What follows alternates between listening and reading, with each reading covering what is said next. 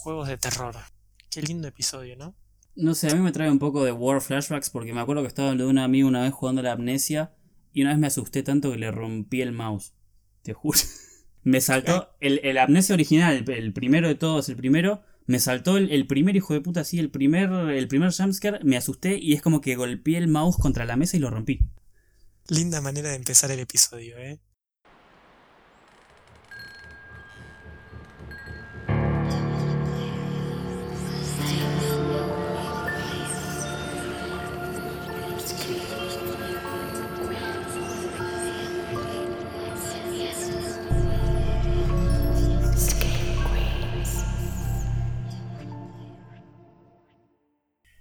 Buenas noches, Screamers, y bienvenidos a un nuevo episodio, esta vez más de noche que nunca, ¿no, chicos? Terrible lo que me haces hacer, Rodri. Cada día más cerquita de las 3 de la mañana. Perdón, tendríamos que grabar tipo 3.33 a ver qué pasa. A ver si sale algo interesante, no sé. Se muere uno en, plena, en pleno episodio. Sería gracioso. Pero bueno, acá Rodrigo Gilhueto quien les habla, con el equipo completo, con Fer, con Shardy. ¿Cómo andan, chicos? Todo bien por acá, a ver, con un poquito de sueño, pero todo sea por Screen Queens, ¿no? Sí, domingo cansado también, pero, pero igual eh, contento por hacer el episodio, me va levantando eso.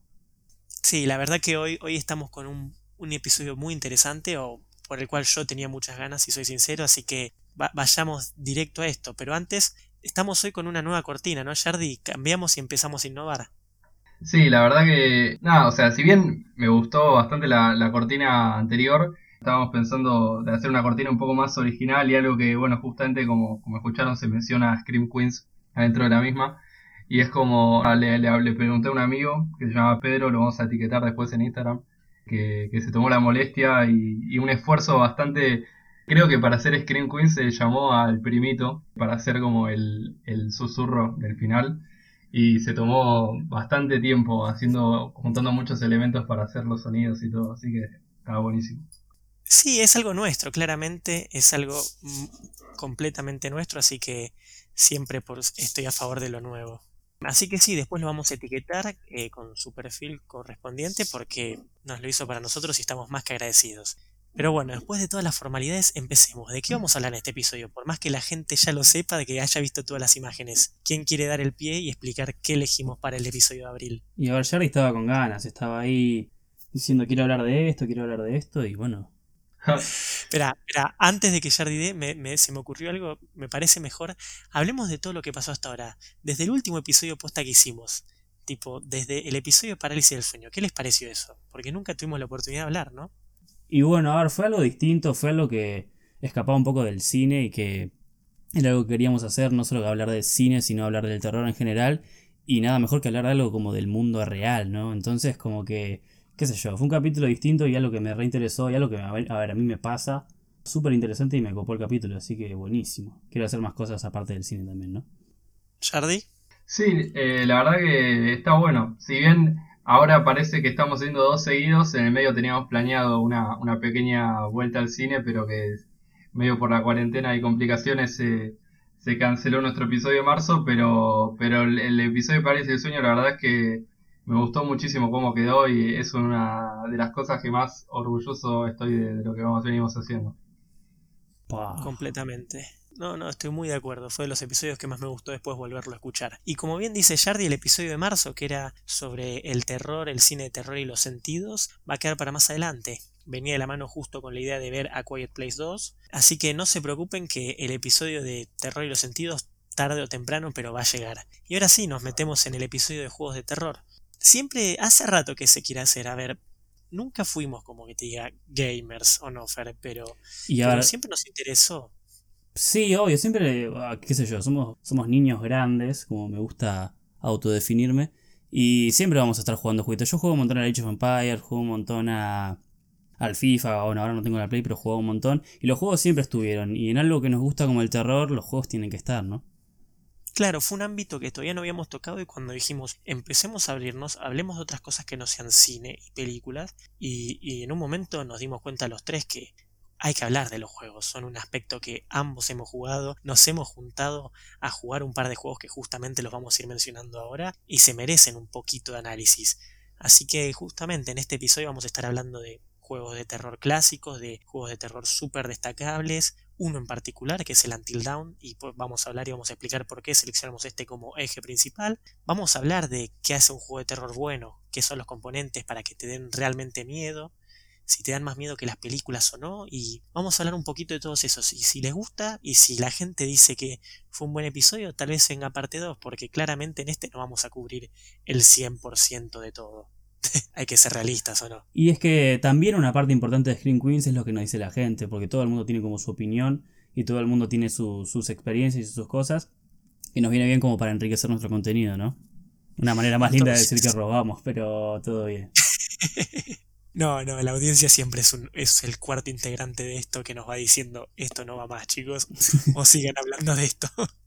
Así que bien, Fer, me parece que la mejor pregunta para empezar es ¿Cuál fue tu primer juego? Tipo, ¿te acuerdas del primer juego como que te haya dado miedo realmente? Y a ver, eh, la memoria así más como presente que tengo de un juego de terror, o sea, de la primera vez que jugué un juego de terror, fue lo de un amigo cuando estaba en tercero de secundaria, pleno 2013, Imagínate qué juego estaba en 2013 a full. Ay, alguno. ¿Alguien parecido a mí? tal vez, tal vez, tal vez. ¿Cuál fue el primero? Decilo, decí el nombre para que no entendió. Estábamos jugando al Slenderman en lo de un amigo en la casa de él. Y la verdad que era la primera vez que jugaba algo de como con la pura intención de asustar al que lo juega. Y la pasé bastante mal, tipo, muy mal. Como que, no sé, realmente no entendía bien lo que tenía que hacer y, el hecho de que esté el, amigo este dando vueltas no me ayudaba a entender lo que tenía que hacer. Y me ponía, me ponía muy nervioso. Fuera de joda no, no la pasé nada bien. Shardy, ¿cuál fue el primer juego? Eh, mi, primer, mi primer juego, a ver, no sé si se considera necesariamente. Como medio juego de terror acción, porque la verdad es que un juego así como calidad de amnesia no jugué mi primer juego fue el, Dead Island, que es un juego medio shooter, medio armas, eh, como no sé, un medio un GTA en una isla llena de zombies. Y la verdad es que hasta ahora creo que el único juego que terminé es el Until Dawn, pero los primeros juegos que jugué de chico, el Dead Island, el Bioshock, a mí me daba miedo también.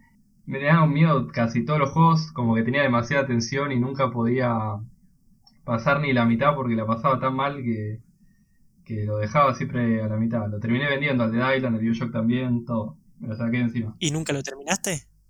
Nunca los terminé. Algún día capaz, cuando... Ya, ya ahora no me... Hace poco jugué al Until Down y, no me dio tanto miedo, lo jugué con ustedes. Y ahora estoy más tranqui, pero cuando era más chico no podía.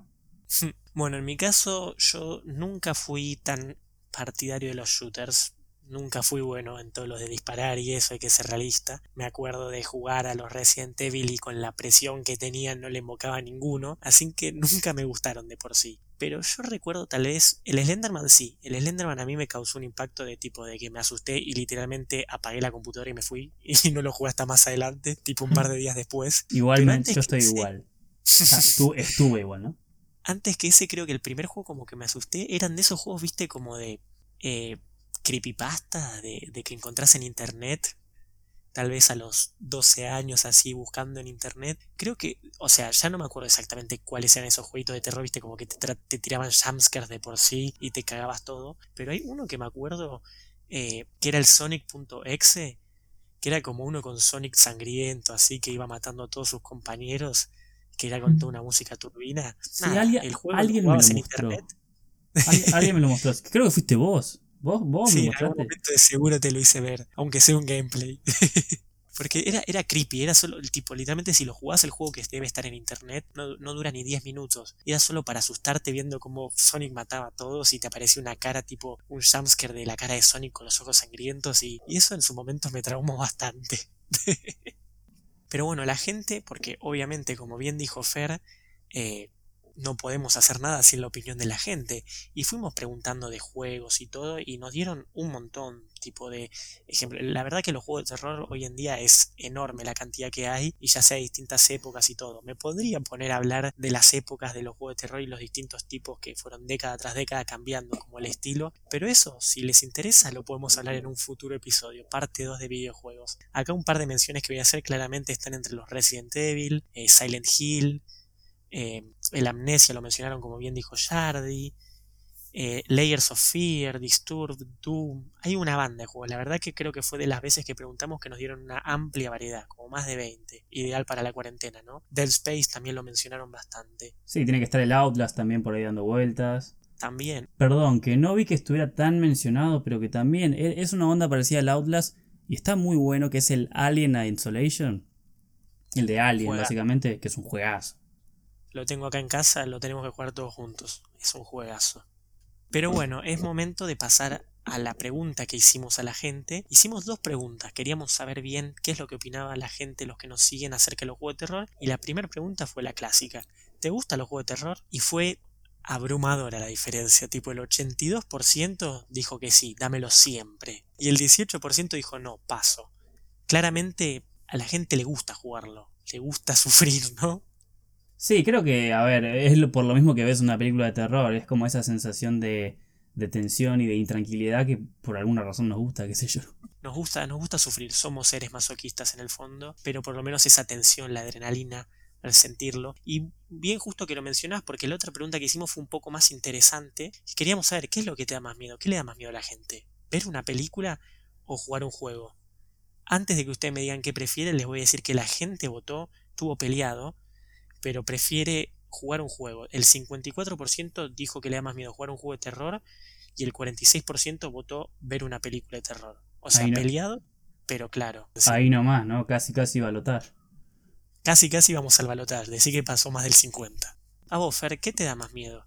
Bueno, a ver, es una pregunta complicada, pero... O sea, yo también dentro de mí estoy como un 50-50, pero creo que los juegos de terror siempre me hicieron pasarla peor que una película y no necesariamente quedaba con una experiencia más gratificante dentro de lo que es la tensión y la intranquilidad y todo, pero siempre estuve tenso y siempre la pasé mal.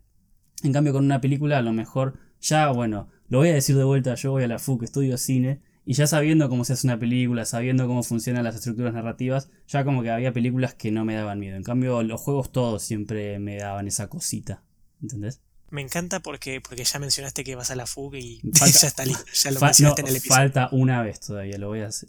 Y quédate tranquilo que va a llegar. Pero yo, yo estoy de acuerdo con vos. Tal vez de más chico, eh, las películas como que me dejaban más trauma, me quedaba pensando más tiempo en ellas. Eh, hubo películas que me han dejado días pensando en la noche cuando me iba a acostar en la película y los juegos no tanto. Pero hoy en día, ya más de adulto, tal vez después de ver tantas películas de terror de manera semanal, eh, creo que el juego me deja, me, hace más efecto hoy en día, me, termina generando un poco más de miedo que la película, así que yo estoy de acuerdo con vos. ¿Y vos, Jardi? Yo, yo para medio argumentar esto, perdón que, me pongo medio, voy a usar, eh, a tomar a mi amigo Freud un toque, eh, para básicamente, él cuando, Freud en un momento cuando se habla sobre lo traumático, distingue como en tres aspectos, como lo que es el miedo, lo que es el terror y lo que es eh, lo que sería el lugar de la angustia o la ansiedad, porque en Europa la angustia es lo que le decimos la ansiedad acá. Eh, y nada, básicamente la angustia sería todo lo que es el aumento de tensión, viste, cuando estás en el pasillo yendo, moviéndote y sentís que algo va a pasar pero no pasa. El terror es como el momento de sobresalto, el momento que pasa, como ustedes también venían diciendo. El miedo es como lo que te queda, no sé, después de ver a Nemesis en el Resident Evil tipo que te da impresión la cara. El miedo es como al objeto particular que ves. O sea, al, ¿Se podría decir que es el trauma? No, el miedo, o sea, todos estos tres elementos es lo que compone al trauma. O sea, el miedo es al, al monstruo, el terror es cuando te salta el monstruo y la ansiedad es todo el momento antes de que aparezca el monstruo que sabes que está viniendo. A mí, particularmente, en lo que son las películas y los juegos, me pasa que, que justamente cuando era chiquito y veía películas de terror, me asustaba hasta las brujillizas, a mí me asustaba cualquier cosa. Y, y nada, a partir de, todo, todo eso es como que tenía justamente mucho miedo, como que después de una película salía de la película y en mi alrededor seguía teniendo como mucho miedo a cosas por fuera de eso. Y lo que me pasa en los juegos es que es algo distinto. No siento como que al estar en primera persona, me, pongo inmersivo mucho más y siento esa tensión, esa ansiedad constante, pero el momento que apago la computadora es como que salgo totalmente de ahí, como que no, no, no me queda como la impresión de, no me quedo nunca con miedo. Es como que al ser más fácil entrar y estar inmerso ahí, es más fácil también salir. Entonces nunca me quedé con miedo de un juego. Sí le pasé mal, pero como miedo después eh, le suele darme más las películas que, los juegos. Es un muy buen comentario, la verdad. Viene con todo lo que veníamos mencionando y todo, pero claramente una explicación mucho más profesional. Acá tenemos un par de comentarios que nos dejó la gente eh, sobre esta pregunta. Eh, por ejemplo, el usuario Agustín-Saunders dice que las películas mientras más ves, menos miedo te dan. Ya no recuerdo la última vez que una película me asustó y menos si hablamos fuera del cine. El juego es más inversivo y por eso te termina dando más miedo. Después tenemos otros como por ejemplo Plano Discreto Cine. Ya son grandes amigos, nos comentamos bastantes stories y todo. Y nos dice que una narrativa sólida y que la trama sea suficiente buena te da para seguir jugando. Y si no abusa de los jumpscares, de los saltos, porque si no te termina provocando eh, bronca, pero si no usa eso te termina dando gusto, eh, susto, perdón. Eh, habla de Silent Hill 2 que en un momento hay un, repetitivo jumpscare que te terminaba dando bronca. Y hoy por hoy dice que, por lo menos para ellos, le da más cagas una película, porque el fuera de campo les da terror. Sin embargo, que el videojuego sea en primera persona, hace que sea más terrorífico porque la atmósfera es más prolongada. Y eso es un argumento que vamos a hablar mucho ahora porque es muy importante el primera persona. Y por último voy a dar el comentario de mi hermano, que si esto ya hubiéramos tenido invitados tal vez le hubiera dicho de venir, porque claramente es el que me introdujo en todos los juegos de terror y todo, y fue el que me fue abriendo un mundo de juegos. Y mi hermano Federico, arroba Federico Bueto, dice, para mí los juegos de terror son mejores que las películas porque te mete dentro de la trama del personaje la mayoría de las películas te muestran algo y puede verlo pero no interactuar. Y si en la peli ves como el asesino persigue al principal, lo único que puedes hacer es mirar o gritar, mientras que en un juego podés hacer algo para no morir. Y ahí es cuando entra el terror. Interesantes los argumentos que la gente menciona porque son algunos de los que vamos a estar profundizando ahora mismo. ¿Qué es para ustedes tal vez uno de los principales argumentos, tal vez está dentro de lo que dicen estos eh, comentarios, pero uno de los principales argumentos a la hora de que un juego de terror sea bueno y te dé miedo? Perdón, me voy a tomar la libertad de arrancar con este debate, porque uno de los comentarios me ha tocado, me ha metido el dedo en la llaga. El comentario que habla sobre el fuera de campo. Yo sabía. Claramente, y bueno, voy a la FUC y ahí está la segunda vez, te lo dije. Eh, fuera de campo es un concepto que, a ver, se puede aplicar a cualquier cosa, porque vos si estás, perdón, primero que el que no sepa lo que es el fuera de campo, cuando vos ves una película, esto es como un, un rectángulo y todo lo que está como afuera de ese rectángulo es el fuera de campo. Es decir, como ponerle, cuando hay una explosión y al tipo que está ahí parado se le ilumina la cara, es como que se activa el fuera de campo porque entendés que hay una explosión y todo. Funciona más o menos así.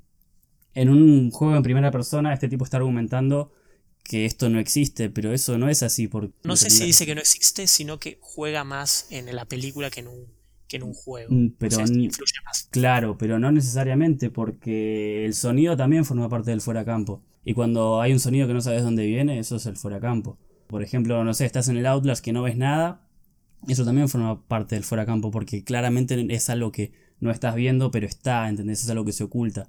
Entonces no me, no me parece un argumento como tan, tan así como fundamentado, ¿entendés? Claro. Puede ser que tenga un poquito de verdad, pero no me parece algo como... ¿Cuál es la palabra? Como... como justificable, por así decirlo, algo que sea como súper super conciso. A ver, no, no, es del todo convincente, ¿entendés? No es una cosa que sea así. Claro, presenta ciertos agujeros en la lógica. Tiene agujeros en la trama. Y vos, Jardy, para vos, ¿cuál puede ser un buen argumento entonces que hace que un juego dé tanto miedo y tal vez más que una película? Yo siento, bueno, tengo, o sea, podría decir muchísimos, pero voy a intentar eh, reducir a, a, los más principales que yo siento que, que un buen juego de terror, que por un lado no me gusta tanto, me gustan más los juegos donde no es así, pero un buen juego de terror es el que pone al personaje principal en una situación generalmente mucho más vulnerable que cualquier otro tipo de juego e incluso que los personajes de las películas.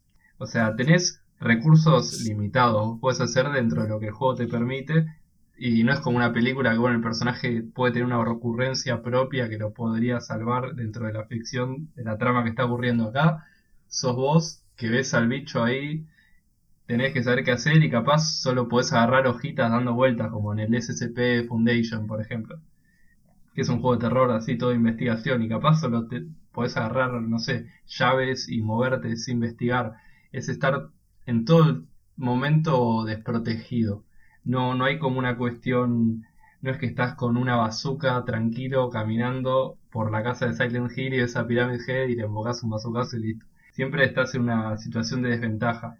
Y justamente eso también se relaciona con lo que hace poco veía un video de, de Polygon que era muy interesante que hablaba sobre lo que es lo implacable de, de ciertos villanos que aparecen en los juegos de terror como Nemesis, como Pyramid Head también y todo, como la cuestión de, de algo que está ahí, como It Follows también, como para poner una película también, pero acá como es mucho más distinto porque estás en Resident Evil, le tiras 20 tiros a Nemesis en la cabeza y te sigue caminando paso por paso. Y esto de lo implacable, de lo que no tiene fin y no te queda otra que huir, no puedes pelear, no puedes eh, resolver las cosas de la manera que usualmente uno está acostumbrado en juegos.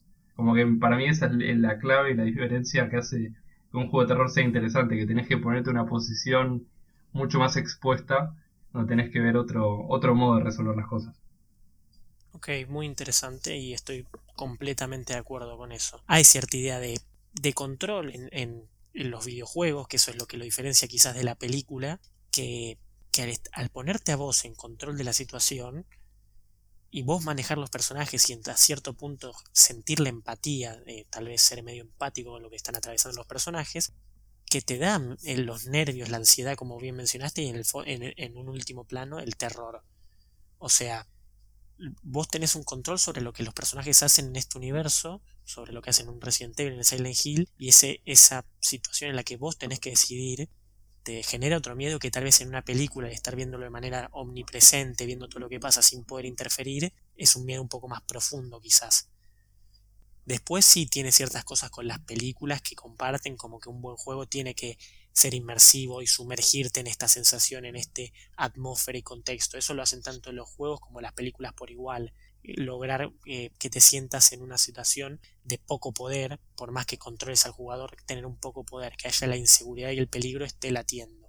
Eso es algo que yo quería como traer a la mesa, porque siento que al mismo tiempo los juegos y las películas buscan sumergirte en una situación de miedo, de que sea toda un, una atmósfera completamente terrorífica, pero el control es lo que te diferencia la película del juego. Vos en uno lo controlás. Por más que sea un control limitado, a ver, porque el juego no te puede dar el 100% de acción y que seas un humano, porque por más que algunos juegos tratan de llevártelo a ese punto, eh, el miedo proviene justamente de que no puedas controlarlo al 100%. Justamente como decís, no es que podés tener una bazooka para dispararle la cara a alguien. Vos tenés cierto control, pero eh, te lo limitan porque eso te hace vulnerable y al estar en un contexto también desafortunado, te termina generando miedo. Claro, totalmente de acuerdo. Y, perdón, yo también quería agregar una cosa que va un poco de la mano con lo, que decís vos, Rodri, de la empatía y todo, que los juegos, perdón, yo me la agarré con un comentario y no dije bien un poco lo que, la opinión así más, eh, más limpia que tenía. Pero eh, me parece que los juegos siempre van a tener una ventaja en cuanto a las películas porque se ahorran justamente este paso de tener que empatizar con el personaje, ¿entendés? En una película vos tenés que conocer al personaje, saber qué está atravesando, saber qué le pasa, saber cuáles son sus motivaciones, y ahí es cuando te empezás a preocupar por las cosas malas que le pasan. Como en un juego, esa persona es una extensión tuya, es alguien que, como, como dicen ustedes, lo tenés que controlar, pero de alguna manera sos vos metido en ese mundo eh, en el que estás en desventaja y en peligro constante. Yo creo que ese paso siempre se lo van a ahorrar los juegos y por eso siempre va a terminar siendo algo como mucho más inmersivo. Y además también el tema del control y del poder explorar toda esta ambientación, toda esta atmósfera, siempre le va a dar un plus a los juegos para mí. Algo que quiero rescatar de, del comentario el que tanto le pegaste de, de, un, plano discreto, que me parece que tiene mucha razón, es el tema de los jumpscares. Que, que te sumerja un juego en una, en una atmósfera de terror y que te dé miedo no significa que siempre te tiene que saltar algo a la cara con, constantemente. Eso al contrario, es verdad. Un abuso de jumpscares no genera miedo, termina generando enojo. Por eso es, es, una línea delgada la que hace que un juego sea bueno y tal vez te genere más miedo que una película, o que un juego termine siendo una sucesión de jumpscares que te termine siendo para esto de una peli que puede meterte de otra manera un poquito mejor. Hay que construirla de cierta manera para que no se te, para que no se te arruine todo, para que genere ansiedad un buen jumpscare de vez en cuando donde vos estás esperando que pase lo malo y de repente te salte en la cara, está bueno. Si son 25 uno detrás del otro, en un momento te termina cansando. Y eso me parece algo para rescatar de ese comentario. Sí, perdón, le voy a seguir pegando. Yo lo siento. Pero, a ver, o sea, el, con el tema de los jumpscares pasa lo mismo con una película también. O sea, si una película son todos jumpscares, también te termina molestando un poco, ¿entendés? O no, sea, no, por supuesto. Eso. el tema que, o sea, cualquier cosa que abuse de los jumpscares no va a estar bueno, ¿entendés? Qué sé yo, obviamente que un juego también tiene que construir un mundo, tiene que construir una trama. Nada, simplemente eh, no estoy totalmente de acuerdo con el comentario. No, igual, claro, eh, yo no decía como que las películas no. Yo justamente estamos hablando de juegos y trajeron ese comentario de los juegos y me pareció interesante resaltarlo. Perfecto, igual vos querías agregar otro comentario más de otro elemento importante. No, sí, justamente que, que medio que, que ustedes lo están llevando, eh, están eh, tirándome el, el palito para, para acotarlo, que justamente todo lo que es la cuestión del, del sonido y de la ambientación es, es esencial para justamente generar un buen juego de terror. Eh, hay juegos de justamente donde no hay casi ningún jumpscare.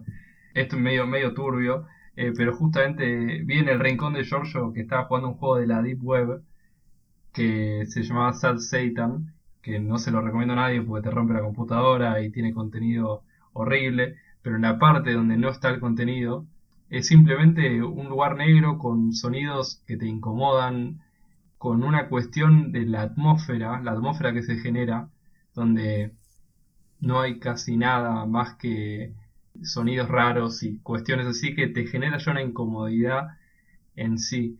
Obviamente que el recurso siempre tiene que haber un momento donde estalle toda esa tensión que se está construyendo, pues si no es medio como que te la deja. Bueno, hay veces justamente hay cosas que te dejan como con todo adentro, pero, pero es muy importante, justamente creo que un juego de terror tiene que preocuparse mucho más por la calidad de sonido, de justamente lo que decía Fer del fuera, ¿cómo era que fuera, Fuera de cámara? campo. Fuera de campo que, justamente eh, me parece que, sin eso eh, no funciona un juego de terror. Como algo que tiene que, o sea, si bien tiene que estar en todos los juegos, en el terror tiene que estar mucho más presente. Completamente, el sonido siempre es importante y tal vez es una de las cosas que más miedo genera a veces. ¿Cu- ¿Cuántas veces pasó? Bueno, ya se han generado memes de I hear boss music, pero ¿cuántas veces pasó de que un cambio de música de repente dice, ok, pasar algo, hay que prepararse? Perdón, perdón que te interrumpa, justo te pisé. Me pasa mucho en el Minecraft eso, mira lo que te digo. Estar en una mina re tranqui y de repente se pone música un poco más tensa y digo, uy. Bueno, Eh, lo- había un video que yo vi de cómo separaban los sonidos del Minecraft de las minas y eran literalmente terroríficos. Pero bueno, no, no viene al caso tal vez ahora. Pero yo estoy de acuerdo. Y hay cierto, hay un video justamente que estamos hablando de, de videos donde hablan de esto, un video de Foxcade que habla de elementos importantes y menciona uno eh, que también me parece importante resaltar. Al vos ser como a veces el primer personaje o manejar justamente al personaje principal, vos tenés como una necesidad de sobrevivir al peligro. Es algo humano vemos peligro y, y es algo natural tratar de sobrevivir y de huir o atacarlo, pero, pero sobreponerse al peligro. Entonces los juegos de terror lo que hacen es a veces o generalmente una idea de aislamiento. Por eso muchos juegos a veces son en un lugar alejado, no, justamente no consideran elementos tal vez como el celular o cosas así, porque, no sé, Silent Hill justamente ese pueblo fantasma, donde vos estás aislado, porque se genera una sensación de, des- de desesperación en aumento, que también termina yendo a lo importante que es bajarte tu nivel o tu idea de poder, de cuánto estás controlándolo vos. Por más que vos estés manejando un juego, la idea de que pierdas el control de eso, de que no puedas manejarlo como vos querés al 100%, genera ansiedad, genera nerviosismo y te termina generando miedo. Y siento que son, son elementos claves, pequeños detalles a lo largo del juego, ya sea técnicos como el sonido, como el fuera de campo, hasta de trama, como esto de aislarte, de, de ponerte frente a cosas desconocidas y pocos naturales, lo que te termina generando miedo. Y es interesante cómo justamente toda la cuestión de la supervivencia. Sería gracioso un juego donde para ganar tenés que suicidarte constantemente cada vez que respawneas. Es como que, o sea, acompañado un poco esto, te aíslan y te dan un montón de justamente desventajas eh, y te ponen en una situación de peligro. Y la manera de resolver, capaz, es investigar eh, y entender cómo se sale de ahí más que realmente hacer algo con lo que te está poniendo en peligro. Generalmente también los finales de los juegos no suelen ser tan positivos a veces. Pero bueno, también es un poco de la toma de decisiones a veces que va influyendo en lo en qué investigás, qué no investigás, por dónde te metes. Absolutamente. Y bueno, yo también puedo traer eh, a la mesa cosas que comparten con las películas de terror, pero que generan miedo en todos lados. Próximamente haremos un episodio de lo de qué es el miedo y qué hace una película buena a la hora de dar miedo. Pero bueno, justamente eh, subvertir las expectativas, tipo traer lo poco predecible a la mesa y traer cosas desconocidas o poco naturales, como por ejemplo, no sé, en los videos que estaba viendo, los ejemplos que he visto, un hospital, eh, como el Outcast, un hospital todo destruido. Eso es algo poco natural o justamente a lo que no estamos acostumbrados o que es poco predecible. Entonces eso genera la sensación de incomodidad que termina generando miedo. Y eso funciona tanto en películas como en, como en juegos. Otro ejemplo, no sé, son los nenes, que si a un nene cantando algo turbio en, una en un hospital tal vez o en una mansión, te genera miedo porque es algo que no es común, que es algo poco natural y funciona de manera excelente en las películas como también en un juego donde vos estás manejando. Sí, también inclusive, perdón, o sea, el tema de la música anempática, ponerle las canciones de cuna, las cosas así como, como más inocentes que se resignifican de una manera turbia, también eh, genera una tensión importante, ¿no? Es algo como, también un poco lo que vos decís, algo como antinatural que te termina, te termina dando quickie, ¿no? Y bueno, antes de poder determinar qué es lo que separa a un juego de la película, qué es lo que hace que los juegos de terror tal vez den más miedo que una película, podemos traer el juego a la mesa, el juego principal que queríamos hacer foco, ¿no? Me parece que es un buen elemento donde podemos distinguir para después dar buena, una buena conclusión a todo esto, que es el Until Dawn, un juego de 2015 que acá lo hemos jugado todos, yo lo traje al grupo, estoy orgulloso de haber dicho, de haber hecho eso, nos unió como grupo, chicos, quiero que lo sepan realmente nos unió. Es algo que, mira, o sea, desde que yo solo pude salvar a Mike, me siento tan apenado que cada vez que lo veo a Rodri le digo, ¿puedes creer, boludo? Y nos unimos, nos unimos más. Sí, los, chicos riéndose, ustedes, ustedes riéndose de mí mientras iba matando a todos los personajes y tomando la última decisión que arruinó todo. Estuvo muy bueno. Fue, fue, fue mágico ese momento, quiero que lo sepas. Como pueden ver, claramente trae recuerdos porque no tenemos un streaming de gaming, aunque en algún momento se podría hacer, pero fue un juego que jugamos en equipo todos ahí y fue muy intenso y muy interesante. ¿De qué trata el juego básicamente? Eh, es un juego creado para, exclusivamente para PlayStation 4 de Supermassive, como dije del 2015, que es un survival horror. Eh, tenés 8 personajes aislados en la montaña que tienen que sobrevivir la noche de un asesino serial justamente y qué es lo interesante que trae distinto a todos los demás es que entra en juego la idea del efecto mariposa. Vos manejas a los ocho personajes y dependiendo de las decisiones que vas tomando van a afectar el futuro del juego. Entonces, eh, vos jugás el juego de cierta manera, te sobreviven tantos personajes y lo jugás nuevamente tomando nuevas decisiones y el final va a ser distinto porque justamente de acuerdo a lo que vos vayas eligiendo y decidiendo, la trama del juego cambia y eso es tal vez lo que lo hace más interesante. ¿Qué opinan del juego en sí? Por fuera de que claramente por lo que eh, acaban de decir les gustó. Sí, quería, quería agregar justo con lo que venías diciendo que, un elemento que me gustó mucho eh, como detalle del Antidown es el lugar del psicólogo, donde, donde entre, entre capítulos vas teniendo como charlas con el psicólogo donde te va preguntando sobre tus miedos y como que va utilizando un poco esos miedos para, para hacer que justamente sea más personalizado ya tipo estás tomando tus decisiones y aparte tiene que ver con tus propias elecciones sobre lo que te da miedo. Eso, la verdad es que me parece un juego muy, muy completo en el sentido de que tiene todos los elementos. Me gustó mucho, hace uso de cosas que nunca me hubiera imaginado del control remoto de PlayStation 4 como la cuestión de la, de la sensibilidad y el movimiento. Mezcla muchos elementos y también hace muchas referencias, eh, trae, muchísimos elementos de, terror y hace un poco de referencia dentro del mundo propio. La verdad que me parece algo un juego muy copado.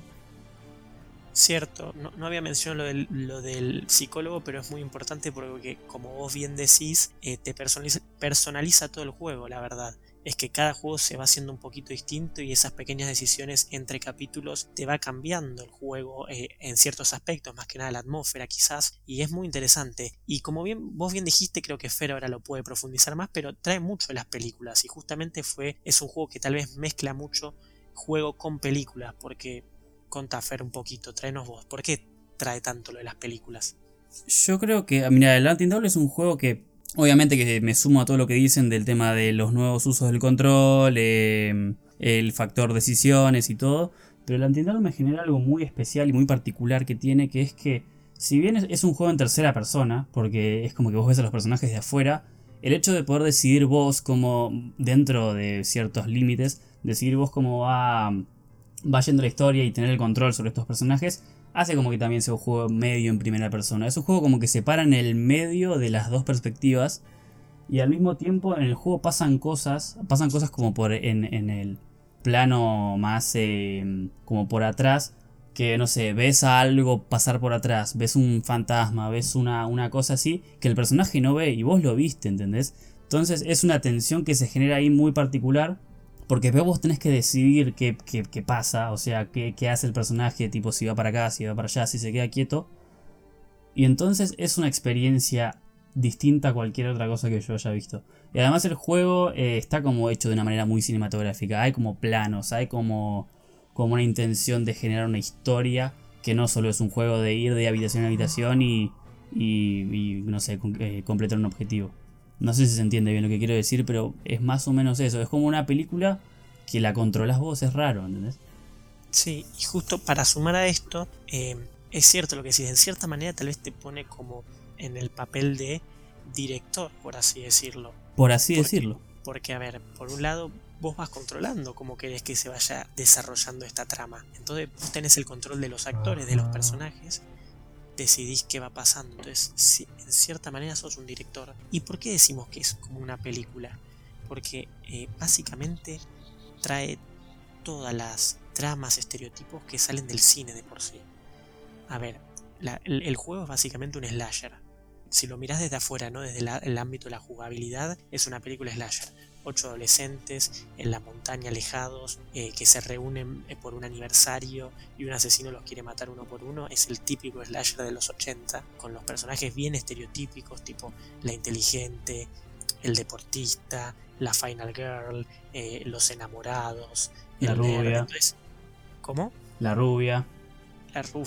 O sea, trae todos los estereotipos de, de las películas de, de terror y te los plantea ahí. Entonces vos jugás quizás con los conocimiento o las expectativas de los estereotipos que tenés de las películas. ¿Se entiende lo que quiero decir, no, Farah? Sí, sí, se entiende perfecto. Y, no solo eso, sino que también te trae un poquito de, de cada subgénero del terror, te, tira un poquitito, viste, como para que, para que vos disfrutes todo eso, no sé. Eh, te tira un poquito de gore, claramente gore, de torture porn también, o sea, te trae un poquito de, de, todos esos. Hay obviamente, como bien menciona Jardi, terror psicológico. O sea, todos los, los, del terror los toca un poquito. Entonces vos jugás con las expectativas y tus ideas y tus construcciones mentales de las películas, pero estás jugando el juego y decidís el juego. Entonces esa mezcla me parece sumamente interesante. No, bueno, obviamente estoy de acuerdo con lo que decís y... Sí, a ver, es un juego particular, es algo que es difícil de, darles como una reseña del juego porque ya sería spoileárselos, ¿entendés? El tema es vivirlo, es experimentarlo y es atravesar eh, junto a estos personajes todas estas experiencias y más en un mundo donde vos realmente decidís para dónde vas, como, como venimos diciendo. Entonces, no sé, simplemente lo único que puedo hacer es recomendarles probarlo, ver algún stream en, en, YouTube o en Twitch, porque es un juego que lo único que vale la pena es atravesarlo. Claro, al ser como medio una mezcla con las películas, hay que atravesarlo, la historia, justamente. ¿Y qué lo diferencia de las películas? ¿Por qué? Tráelo. Eh, ahí justamente también tenemos que destacar o resaltar los elementos que lo hacen un juego. El hecho de decidir eh, se decide eh, por tiempo, ¿viste? No es algo como que tenés todo el tiempo del mundo. Algunas decisiones son por un par de segundos que las que tenés que tomar. Y ahí hay, miedo. O sea, la jugabilidad también te genera miedo porque anulás la lógica al decir algo rápido. Vos tenés que decir opción A, opción B, ya, ya, ya. Entonces tu lógica se va perdiendo porque es algo impulsivo, ¿viste? Tenés presión y empezás a perder el control y empieza a aparecer el miedo con eso. Entonces la parte del juego entra en acción también para generarte miedo. Se anula la lógica y aparece el instinto y lo, impulsivo, tu interpretación de la situación y lo que vos querés decir es ahora. Sí, también te pone como un rol más empático con los personajes de los slashers de los 80 que vos decís, ¿cómo pueden ser tan tontos de hacer esta tontada?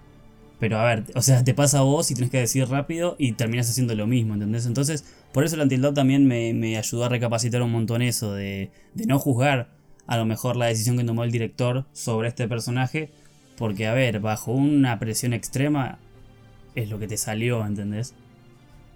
Totalmente, creo que ese es el mejor como guion de ventas que se le puede dar al juego. El hecho de vos pensás que puedes sobrevivir en un slasher de terror, vos decís, ahí esta gente tomó decisiones idiotas. Bueno, ponete vos en la situación del, del slasher y decidí en esas situaciones de tiempo de, que tenés un par de segundos para decidir. Vas a ver que muchas decisiones que terminas tomando decís, ay, soy un tarado, ¿por qué terminé haciendo esto? ¿Por qué decidí correr a la izquierda en vez de seguir derecho? Y cosas así. ¿Vos qué opinas, Jardi? Que del juego tuvimos, un momento, hay que aclarárselo a la gente, tuvimos un momento de baja internet y Jardi se volvió a conectar recién ahora. Bueno, perdón, por esa razón también estamos grabando de noche para aprovechar mejor la, banda ancha. Absolutamente. Jardi, ¿qué opinas del juego y todo esto que venimos diciendo? No, justamente me estaba dando risa que, eso, yo me acuerdo que, literalmente creo que mi, mi, en mi juego estaba yendo bastante bien y, por una decisión en el último momento de más tensión tomé, la peor decisión posible y, la mitad de mis personajes dejaron de estar sobreviviendo y pasaron a morir. Y nada, la verdad que fue, fue muy gracioso, eh, pero al mismo tiempo me quedé, es como que siento que es un juego que jugaría obviamente para descubrir todos los finales y todas las experiencias, pero que justamente la primera vez creo que es lo, mejor porque, porque ahí estás tomando todas las decisiones de, dentro del modo que te sale y el que lo podés resolver simplemente. Eh, y la verdad es que te pone, te pone en lugar de, mucha responsabilidad justamente que es, es justamente como decían, lo de los slashers de, bueno, ahora, ahora yo voy a ver cómo hago mi slasher dentro de lo que las posibilidades que te da el juego obviamente, pero pero poder eh, invitarte a jugar justamente, ¿qué harías vos ahí? La verdad que no sé, me, siento que pocos juegos me propusieron esto hasta el día de hoy. Hay que hacer un gameplay de vuelta y streamearlo a todos los que nos siguen para que vean lo bueno que es el juego. Pero bueno, para darle un cierre a esta idea, si tienen que rescatar un elemento que diferencia los juegos de terror de las películas, uno cada uno, ¿cuál, cuál dirían? A ver. Para, cerrar como toda esta idea que venimos diciendo de los juegos que te dan más miedo que una película de terror, porque ¿qué tienen los juegos que las películas quizás no pueden hacer por más que quieran? Bueno, yo lo marqué en este capítulo, pero ahí está acompañado de la idea de perspectiva y de, inmersión. Pero eso para mí es, es algo fundamental y súper importante porque yo sostengo que, que, bueno, por más que el personaje sea datos en una tarjeta gráfica, tipo siendo eh, como leídos y puestos en una pantalla, ese personaje es una extensión tuya dentro de ese mundo, sos vos ahí. Y por eso siento que, a ver, los juegos siempre van a tener como ese plus aparte que los va a diferenciar de las películas. Y para mí los va a hacer, no sé si mejores, pero sí va a ser una experiencia más como a lo mejor enriquecedora, más entretenida por ahí. Sí, justamente creo que, que como dice Fer, o sea, creo que el lugar de, de la implicación subjetiva que te pone justamente el decir yo soy ahora el que está tomando las decisiones, el que está siendo responsable de este personaje, es como que te pone en una situación y donde si, si te, te, pega el monstruo, perdiste vos, no, no perdí el otro y listo, y bueno, la película sigue. No tenés modo de realmente resguardarte porque vos sos el, el que no te puedes esconder tanto como una película y eso es te deja mucho más vulnerable y es interesante. Completamente, creo que yo agregaría, profundizando en esta idea, porque básicamente todos lo, lo tomamos de, distintos, de distintas miradas, el hecho de que justamente muchas veces eh, hay un placer en asustarse, por lo menos al ver películas de terror, pero no estamos en peligro y esto de ponernos en primera persona y manejar al personaje justamente nos pone en peligro en cierto punto mental y controlamos lo que hacen los personajes, pero no lo controlamos al 100%. Y yo vuelvo acá, como bien menciona de vuelta algo que dijo al principio, yo lo menciono de vuelta como para cerrar también, que nosotros controlamos a los jugadores, pero los controlamos de manera limitada. Como voy a dar el mismo ejemplo, no tenés una bazuca que le tiras a todos los que te vienen por vos. Tenés que manejarte como un humano en esa situación y, y en, una, en una situación en desventaja hasta cierto punto. en una situación de vulnerabilidad y un contexto desafortunado. Entonces todo esto que ustedes bien dicen, como Fer habla de empatizar de manera inmediata, no tener que construir esa, eh, empatía con el personaje, eh, lo que bien Jardy dice de, manejarlo y, todo el manejo y, lo que, se suma a lo que yo profundizo del control limitado, hacen que el juego te, termine, generando un poco más de miedo quizás que la película. Sí, completamente de acuerdo. Y algo que te quería agregar en el medio de lo que dijiste, pero no te quería interrumpir, es que, bueno, algo que no tocamos tan en profundidad en el capítulo que hubiera venido bien, a lo mejor para la parte 2, es justamente las reglas de los juegos que, a ver, estás como limitado por las mecánicas en sí. O sea, con lo que vos decís lo azúcar, es como algo extremo, pero también puede ser que a lo mejor no puedas abrir esta puerta, no puedas subir esta escalera, no puedas hacer esto. Y bueno, te tenés que mover dentro de unas ciertas reglas. Pero a ver, para mí no es un menos, porque en una película justamente es un guion que ya está escrito hace 4.000 años, así que qué sé yo. No, totalmente, justamente de eso hablaba. Vos lo mencionaste de una manera mucho más profesional, disculpa, Fer. No, nos complementamos, Rodri, nos complementamos entre todos. Bien dicho, ese control limitado viene también en las reglas de juego, ya sea de jugabilidad o de lo que el juego te permite hacer y que no. Obviamente no todos los juegos, muy pocos, son pocas las excepciones, no tenés una libertad absoluta en el universo. Tenés que seguir cierto camino por lo menos más que nada los de terror, viste, que son menos, son pocos los de terror que, que te permiten deambular de manera libre por todo el universo del juego. Así que bueno, y para cerrar esto, podemos ir ya a un par de recomendaciones. Por más que hayamos recomendado Until Dawn y todo aquel que no lo haya visto, no haya escuchado, le dé una oportunidad porque vale mucho la pena, es para PlayStation 4, pero ahora por ejemplo con esto de la cuarentena sé que está a un precio más barato y todo, es la oportunidad de jugarlo, pero recomendemos otros juegos. Fer, ¿vos cuál querés recomendar? Yo tengo dos juegos para recomendar. Mira lo que te digo. El primer juego se llama The Evil Within, todas sus entregas, porque hay varias. Es un juego particular que tiene la particularidad, me repito, de que está en tercera persona. O sea, generalmente nosotros asociamos como los juegos de terror con el Amnesia, el Slender, que son en primera persona. Este es en tercera y es medio shooter, medio aventura, pero realmente no les puedo contar nada del juego, porque tiene una historia tan intrincada y tan turbia que no, no, no sabría por dónde arrancar a explicarles sin arruinarles algún detalle o alguna cosa que los creadores se, se rompieron la cabeza para pensar. Y también tienen lo mismo que el Until Dawn, de que, a ver, por más que te cuenten el final no te va a importar, porque lo importante es eh, atravesar el juego, ir como atravesando sus etapas y ir viviendo con el personaje, que sos vos, ¿no? Todas, todas las cosas que le pasan. Y el segundo juego, que también es una serie de entregas, es un juego que se llama Metro. Es un juego no muy conocido, pero muy bueno, de un futuro distópico, de desastre nuclear en Rusia. Sos un soldado, un militar que, bueno, tuvo la suerte de sobrevivir junto a sus compañeros y se la tiene que arreglar en este mundo. Y a ver, se van armando como facciones, se van armando distintas cosas en el metro de, la, de, las, de las ciudades donde, donde son las entregas en las estaciones de subte. Y bueno, también obviamente futuro, futuro distópico, atómico.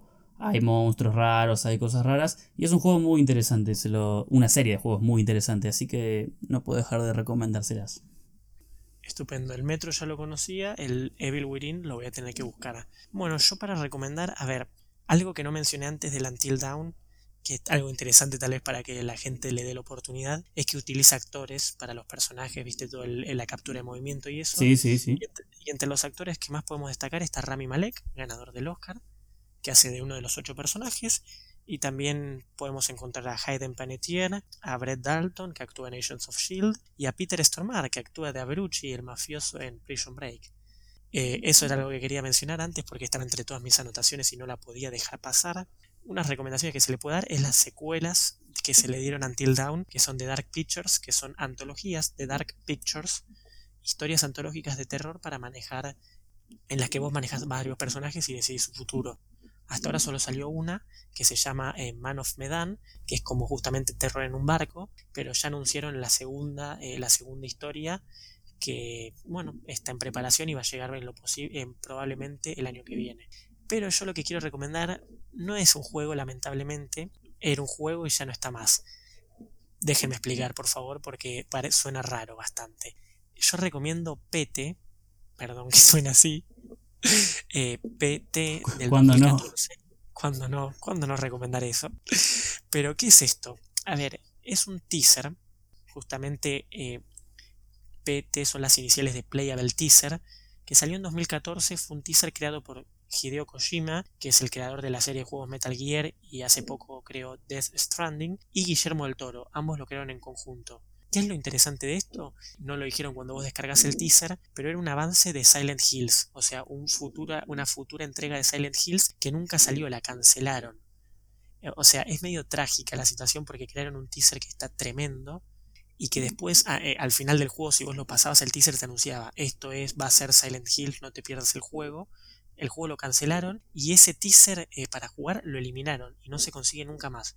O sea que si vos no lo descargaste en ese momento, no lo podés jugar nunca. Por eso recomiendo ver eh, los Game Through que están en YouTube, que hay varios, y gameplays de varios. Si tienen algún gamer que siguen, véanlo, porque realmente es muy bueno. es un juego de terror que no recurre a jumpscares, creo que tiene solo dos o tres. Y, y, es toda la tensión que te genera, la ansiedad. Literalmente el juego es, vos vas por un pasillo y repetís el camino por el pasillo de manera infinita hasta que lográs salir de ese loophole y, y vos tenés que ir resolviendo como pistas y eso para descubrir cómo salir. Pero toda la ambientación a medida que vas cambiando por el pasillo, el pasillo se va haciendo más turbio. Entonces, no sé, la primera vos lo ves y caminando normal. De repente una luz lo volvés a cruzar y una luz está titilando. De repente lo volvés a cruzar y hay cucarachas en el piso. Y te va generando una ansiedad y un miedo. No voy a seguir spoileando más porque vale la pena verlo. Creo que el game through dura media hora y es mucha tensión. Lo sorprendente también era que para solucionarlo era casi imposible. Tipo, se crearon foros para ver cómo ganarlo el juego porque no lo podías ganar de manera fácil. Yo me acuerdo que lo descargó un amigo, fue a jugar a su casa y llegamos a un punto que era casi imposible y lo terminamos eliminando y nunca más se pudo descargar. Una tragedia. Una tragedia total. Pero, pero es muy interesante porque justamente te hace jugar eh, con lo que te permite la idea de la plataforma de la consola. No sé, había momentos en los que le tenías que hablar al micrófono para avanzar, otras veces que tenías que entrar al menú para, para, encontrar cómo avanzar, tipo literal, si no entrabas a pausa durante 5 segundos no, no, te aparecía la otra pista.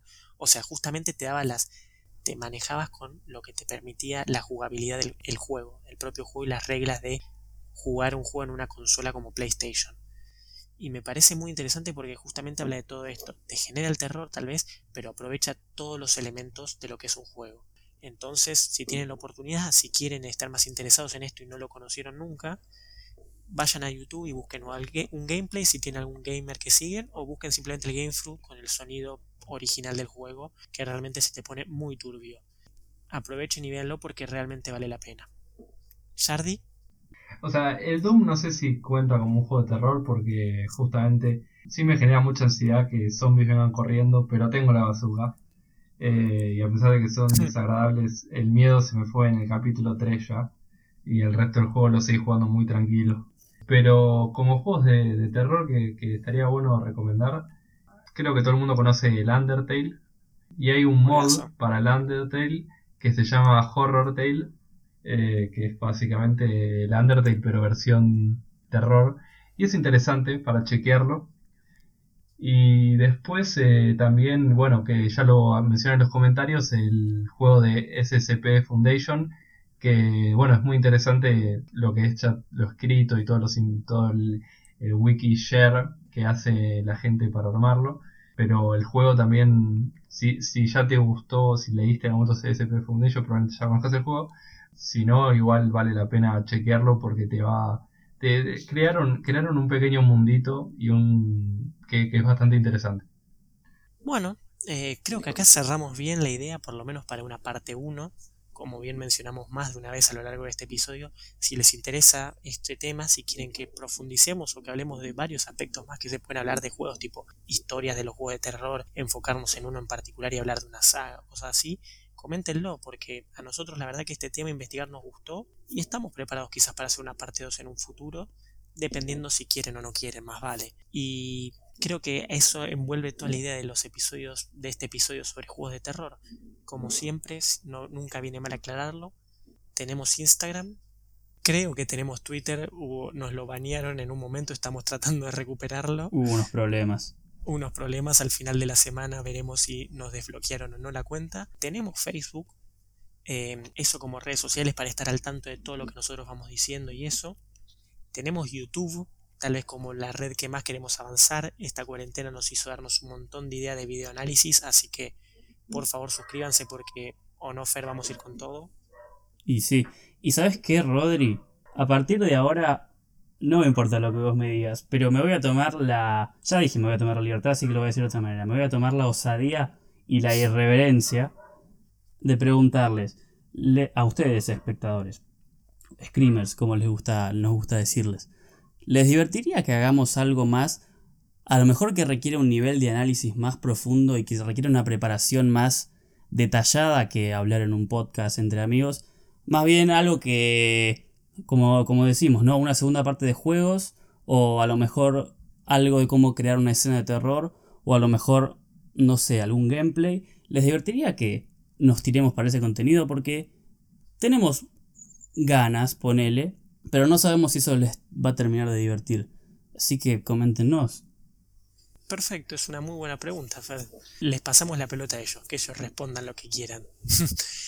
Instagram, Facebook, Twitter, YouTube, suscríbanse porque vamos creciendo ahí. Y por fuera de eso, ¿dónde nos pueden escuchar? Si no lo saben, nos pueden escuchar por YouTube. Vamos, siempre subimos los episodios ahí, pero también estamos en Spotify, en Apple Podcast y en Anchor. Así que ya saben todas las redes que tenemos, todas las plataformas por donde escucharnos y por donde seguirnos. Y como ven, estamos bien atentos a lo que nos dicen y queremos escucharlos. Así que no duden en comentar todo boca en boca de este episodio, de los programas que tenemos, porque es lo que más bien nos hace. Cuanto más se lo digan a otras personas, mejor nos hace a nosotros. No solo en el alma, sino también para que llegara a más personas. Pero también en el alma, eso es lo más importante. Eso es más importante, estar contentos de alma.